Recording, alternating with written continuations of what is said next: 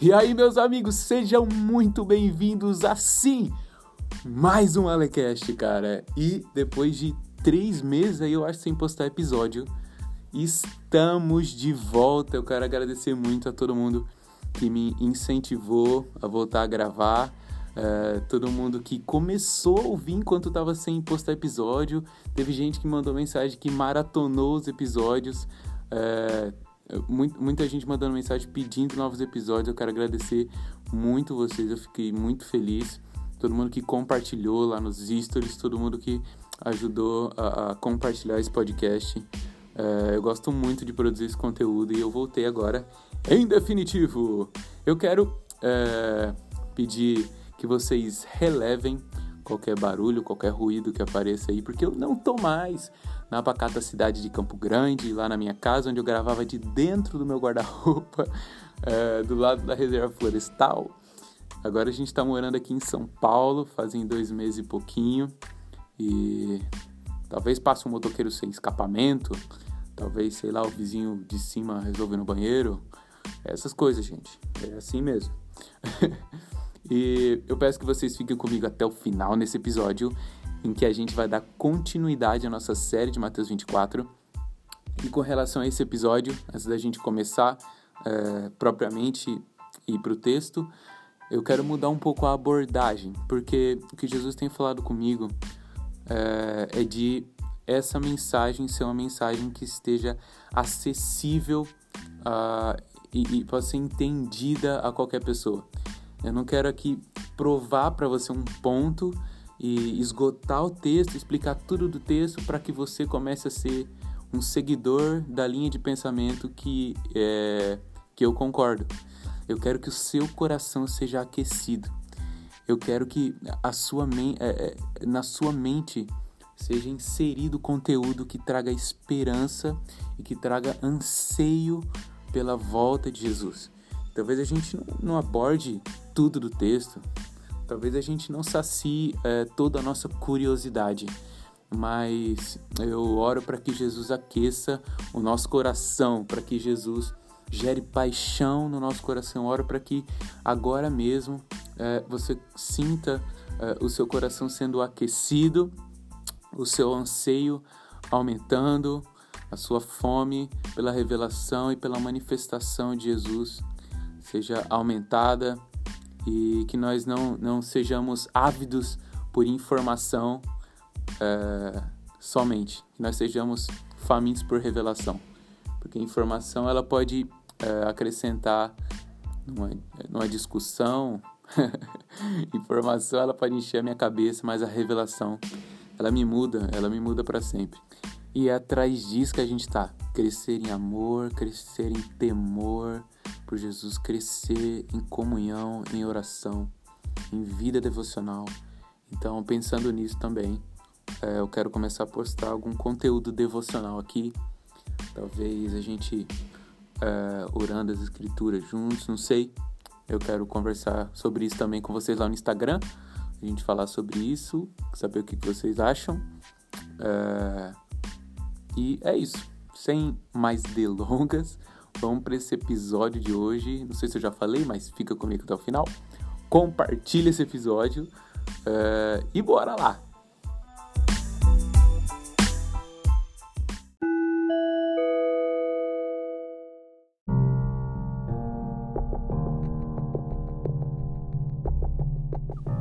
Mateus 24, versículo 15. Eu quero que você fique à vontade. Se você tiver separado um tempo aí, tiver na sua casa, que você abra a sua Bíblia, se você estiver no busão, onde quer que você esteja, se você não tiver como abrir a sua Bíblia no aplicativo, que você, é, sei lá, você está fazendo alguma coisa enquanto você ouve, é, eu vou ler os versículos e a gente vai acompanhando junto. É o seguinte, é isso, a gente está sentado trocando ideias sobre a Bíblia e enquanto a gente está trocando ideias sobre a Bíblia, na presença daquele que a inspirou, daquele que a escreveu, ele coloca os nossos corações em chamas. Então, Mateus 24, 15. E assim, quando virdes a profanação horrível, da qual falou o profeta Daniel no lugar santo, e ao ler o profeta vocês entenderão isso. Pausa aqui. A gente está vindo de toda uma descrição de Mateus 24, que é uma descrição sequencial, tem uma sequência. Jesus está deixando uma sequência, Jesus está falando a respeito de detalhes, Jesus está falando a respeito de eventos específicos. E desde o primeiro episódio a gente vem expondo, desde Mateus é, 21, dando o contexto do que está acontecendo. E a gente viu sobre o princípio das dores, sobre as dores mais intensas. No episódio passado a gente falou sobre avivamento durante a grande tribulação, a respeito de pregação do evangelho, todas as nações conhecendo uh, o evangelho do reino. E aqui no versículo 15 a gente entra. Uh, Jesus fala a respeito de um evento que marca o início da grande tribulação. O início, exatamente o início dos três últimos três, três últimos anos e meio, três anos e meio, ficou meio estranho. Os últimos três anos e meio da nossa história nessa era. Cara, isso é, é, é isso é muito forte, porque Jesus está falando de um evento específico, e esse evento específico, ele fala que é uma profanação horrível. Algumas versões vai estar uma abominação desoladora, ou uma desolação terrível, sei lá, tem vários jeitos de escrever. É, e o que eu quero ressaltar aqui, além desse evento, é que esse evento é o mesmo evento que acontece em Apocalipse 6.1, ao mesmo tempo, é a abertura do primeiro selo. É basicamente a manifestação do anticristo sendo quem ele realmente é.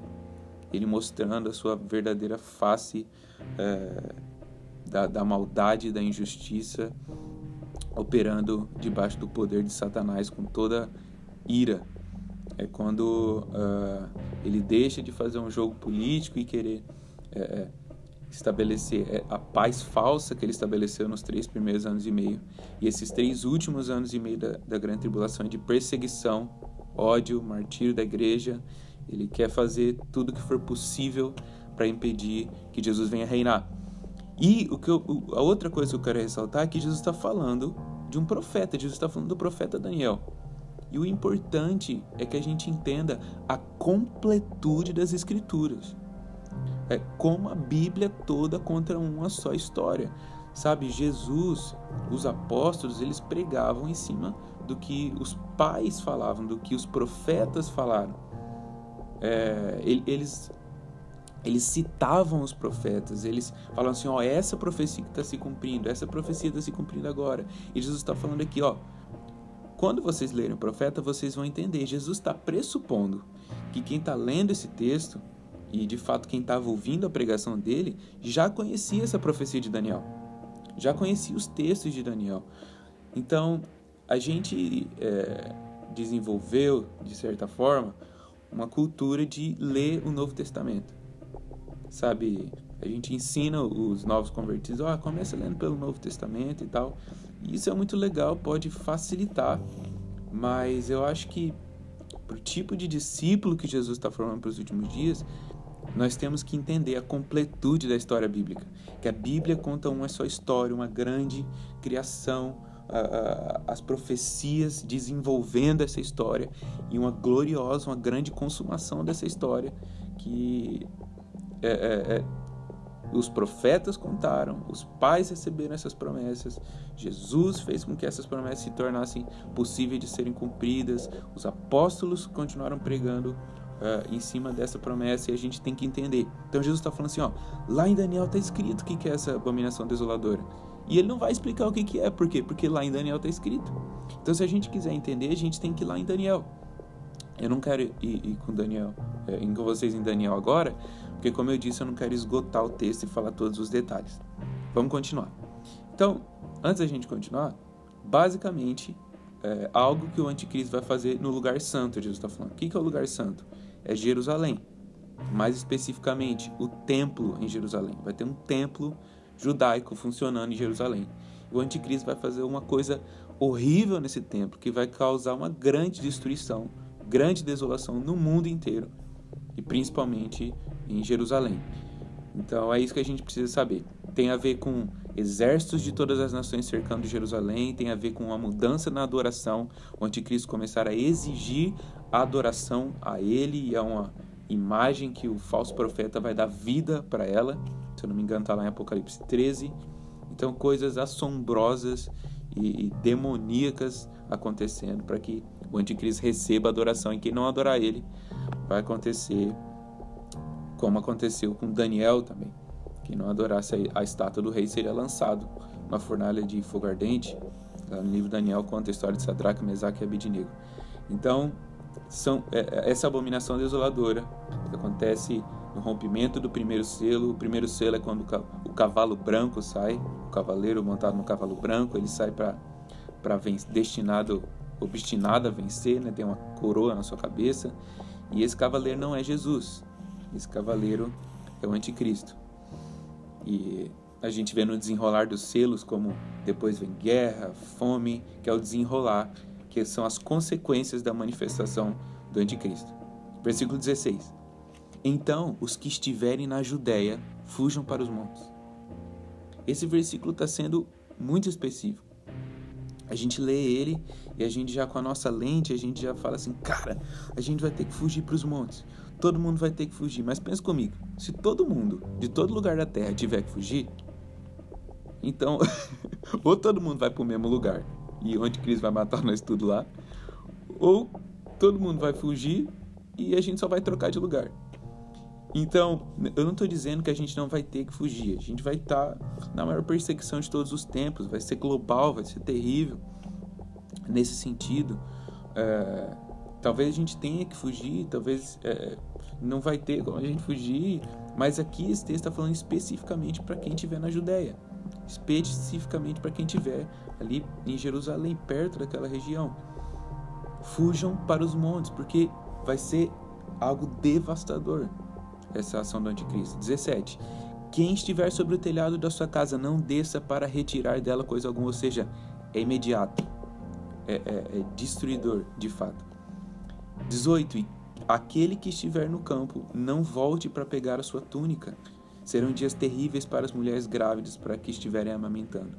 Isso de fato aconteceu em 70 depois de Cristo, quando Jerusalém foi destruído, o imperador Tito Vespasiano no cerco de Jerusalém.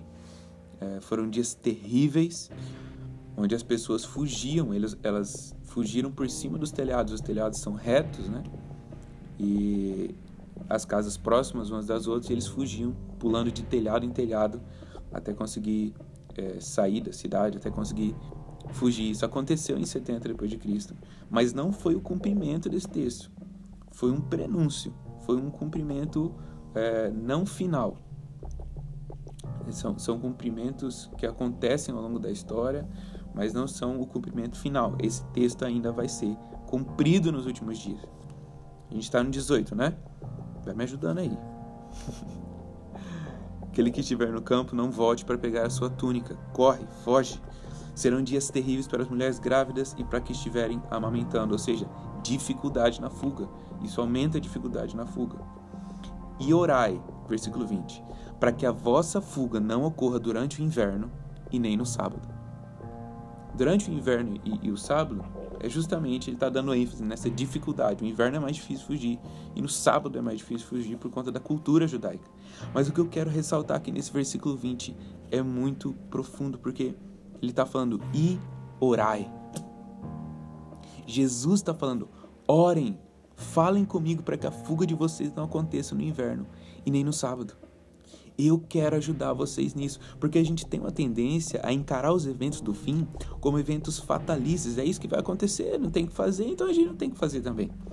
Sabe, muita gente não não se interessa pelo fim, pelos fim, pelo fim dos tempos, pela pela doutrina dos últimos dias, pela volta de Jesus, porque pensa assim: "Ah, cara, vai acontecer de qualquer jeito, não tem porquê, eu só preciso saber que Jesus vai voltar". Cara, isso não é verdade. Nós não podemos dar lugar a esse tipo de pensamento. Jesus está falando assim: orem. Cara, não se acomodem. Não, não, não deem lugar para esse tipo de pensamento. Eu quero que vocês engajem comigo em oração. Eu quero uma noiva engajada comigo em intercessão. À medida em que nós vemos as coisas acontecendo, nós vamos estar junto com Jesus em oração é, liberando, ao mesmo tempo liberando os juízos dele sobre a terra, sobre o reino do anticristo.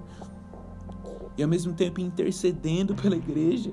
E nós vamos estar vendo coisas é, é, extraordinárias acontecendo. Nós vamos estar engajados com Jesus em intercessão, engajados em parceria. Então Jesus está nos chamando aqui nesse texto para parceria, deixar de lado uma mentalidade fatalista. É isso que vai acontecer, que aconteça, que seja de jeito e não tem o que eu fazer. Não, Jesus está falando assim: fala comigo. Eu quero que vocês conversem comigo a respeito desses eventos. Eu quero instruir vocês a respeito desses eventos. Eu quero saber o que se passa no coração de vocês a respeito desses eventos.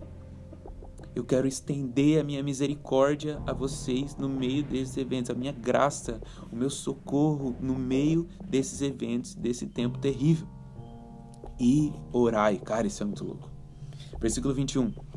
Porquanto haverá nessa época grande tribulação, como jamais aconteceu desde o início do mundo até agora, e nem nunca mais haverá.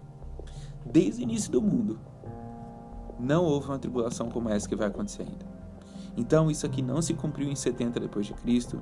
Isso aqui não se cumpriu na Segunda Guerra Mundial. Isso aqui não se cumpriu de forma alguma.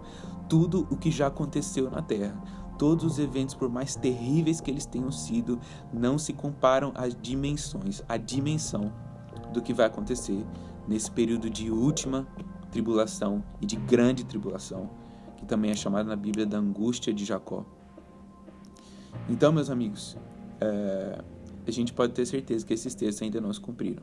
São textos que têm cumprimento futuro e não é à toa que Jesus dá tantos detalhes e não é à toa que Jesus fala tanto a respeito deles, porque é o desejo deles que nós nos preparemos. A gente vai falar disso mais para frente. Vamos continuar. 22. E se aqueles dias, ou seja, os dias dessa grande tribulação, não tivessem sido abreviados, nenhuma carne seria salva. Está querendo dizer que nenhuma pessoa sobreviveria fisicamente. Mas por causa dos eleitos, aquele tempo será encurtado. Isso é motivo de adoração diante de Jesus. Isso é motivo de dar graças a Jesus. São só três anos e meio. Imagina se fossem, sei lá, 10 anos de tribulação, 20 anos de tribulação. Jesus, por amor aos seus eleitos, por amor àqueles que ele redimiu, salvou, chamou, encheu do Espírito Santo, fez nascer de novo. Por amor aos seus filhos, ele encurtou esse tempo. Meus irmãos, são só três anos e meio. São só três anos e meio. Jesus encurtou esses dias. Isso é motivo de glória, isso é motivo de louvor. E Jesus dá continuidade no versículo 23, dizendo: Então, se alguém vos anunciar, vede, aqui está o Cristo, ou olha ele ali, não acrediteis. Olha o nível de detalhe que Jesus está dando. Pois se levantarão falsos cristos e falsos profetas, e apresentarão grandes milagres e prodígios para, se possível, iludir até mesmo os eleitos. Olha isso, cara. Jesus está falando de um avivamento maligno. Aqui a gente pode ver claramente o evangelho está sendo pregado em todas as nações. A igreja está vivendo o maior avivamento de todos os tempos. Mas aqui existe a plenitude da maldade também. A plenitude é, da, da, da maldade, a plenitude do poder das trevas, a plenitude da escuridão. Então, ao mesmo tempo que é a plenitude da igreja, o ponto mais alto da igreja, o maior avivamento da igreja também é o ponto mais alto das trevas, é o ponto mais alto do engano, é o ponto mais alto da maldade. A gente está falando aqui, versículo 24, que se levantarão falsos cristos. Se falarem que o Cristo está ali, que o Cristo está lá, não acreditem, são falsos cristos, falsos messias, falsos libertadores com uma falsa mensagem, uma falsa doutrina, uma doutrina diabólica. E também falsos profetas operando sinais e prodígios. Cara, operando milagre, bicho. Fazendo é, é, é, show de, de sobrenatural. E o texto ele fala que, se possível fosse, iludiria até mesmo os eleitos. Ou seja, qual que é o sentido? Os eleitos eles não podem ser enganados. Jesus guarda os eleitos. É, Daniel fala que o anticristo vai enganar as pessoas com muitas lisonjas, mas o povo que conhece o seu Deus será forte e ativo e fará proezas. Então, o povo que conhece o seu Deus, os eleitos, os filhos de Deus, não serão enganados. O texto está falando assim: que o nível de engano desses falsos cristos e falsos profetas é tão alto, o nível de engano deles é tão é tão uh, uh, forte, esses sinais são tão realistas, são tão, sabe, impressionantes que se fosse possível enganar os eleitos, eles seriam enganados, nós seríamos enganados. Versículo 25. Esse versículo é importante. Vede que eu o prenunciei. A voz, Jesus está falando o seguinte: Eu estou avisando desde agora. E eu estou avisando desde agora, não é para vocês ignorarem minhas palavras. Eu estou avisando desde agora, não é para vocês distorcerem minhas palavras. Eu estou avisando desde agora, não é para vocês bolarem teorias da conspiração e sei lá, datas de volta de Jesus. Eu estou avisando vocês desde agora, para que vocês se preparem contra essas coisas, para que vocês vistam a armadura contra o engano, para que o coração de vocês tenha óleo suficiente para iluminar o caminho, para estarem acordados e iluminados no período de maior trevas. Eu estou avisando vocês agora para que vocês comecem a guardar óleo. Óleo extra, eu estou avisando vocês agora para que vocês comecem a cultivar uma sã doutrina. Eu estou avisando vocês agora para que vocês comecem a preparar o coração de vocês para que naquele dia vocês não sejam enganados por esses falsos cristos e falsos profetas. Eu estou prenunciando isso a vocês agora. Eu estou avisando de antemão para que vocês se preparem. É isso que Jesus está falando. Portanto, versículo 26: Se vos disserem, eis que ele está no deserto, não saiam. Ou ainda, ele está ali mesmo nos cômodos de uma casa, não acreditem. E aqui no versículo 27 a gente dá início é, a, a volta de Jesus. Por que, que ele está falando que ele não vai estar tá no deserto, ele não vai estar tá dentro do cômodo da casa, ele não vai estar tá ali, não vai estar aqui? Olha o versículo 27. Pois da mesma maneira como o relâmpago parte do oriente e brilha até o ocidente. Assim também se dará a vinda do Filho do Homem. Cara, esse versículo é muito impressionante. O que tem de conteúdo dentro desse versículo aqui? Jesus ele está usando uma expressão novamente lá de Daniel quando ele fala o Filho do Homem. Assim se dará a vinda do Filho de Deus, do Messias, do Filho do Homem aquele que é 100% homem e 100% Deus. Ele está falando do relâmpago que brilha do, do ocidente até o oriente, do oriente até o ocidente. E a gente costuma, sabe, ter uma interpretação errada desse texto, falando: Jesus vai voltar como relâmpago, é muito rápido, é num piscar de olhos. Ele vai voltar é, secretamente para uma pessoa ali, sei lá, para outra pessoa aqui. E Jesus está falando assim: eu não vou voltar secretamente. A questão do relâmpago aqui não é a velocidade. Quando a gente fala de piscar de olhos, que está lá em 1 Coríntios 15, não é sobre a volta de Jesus, é sobre a glorificação do nosso corpo. A ênfase do texto, olha só como está escrito. Pois da mesma maneira como o relâmpago parte do oriente e brilha. A questão do relâmpago não é não é a velocidade dele. A ênfase aqui é no brilho, é na glória, sabe? É no estardalhaço, é no poder, como, como sabe, cara? O, o Vitor Vieira fala, fala uma, uma parada interessante, porque Jesus ele tem Gênesis 1 no currículo dele. E quem tem Gênesis 1 no currículo? Pensa só, Jesus criou todas as coisas, tudo foi feito a partir dele.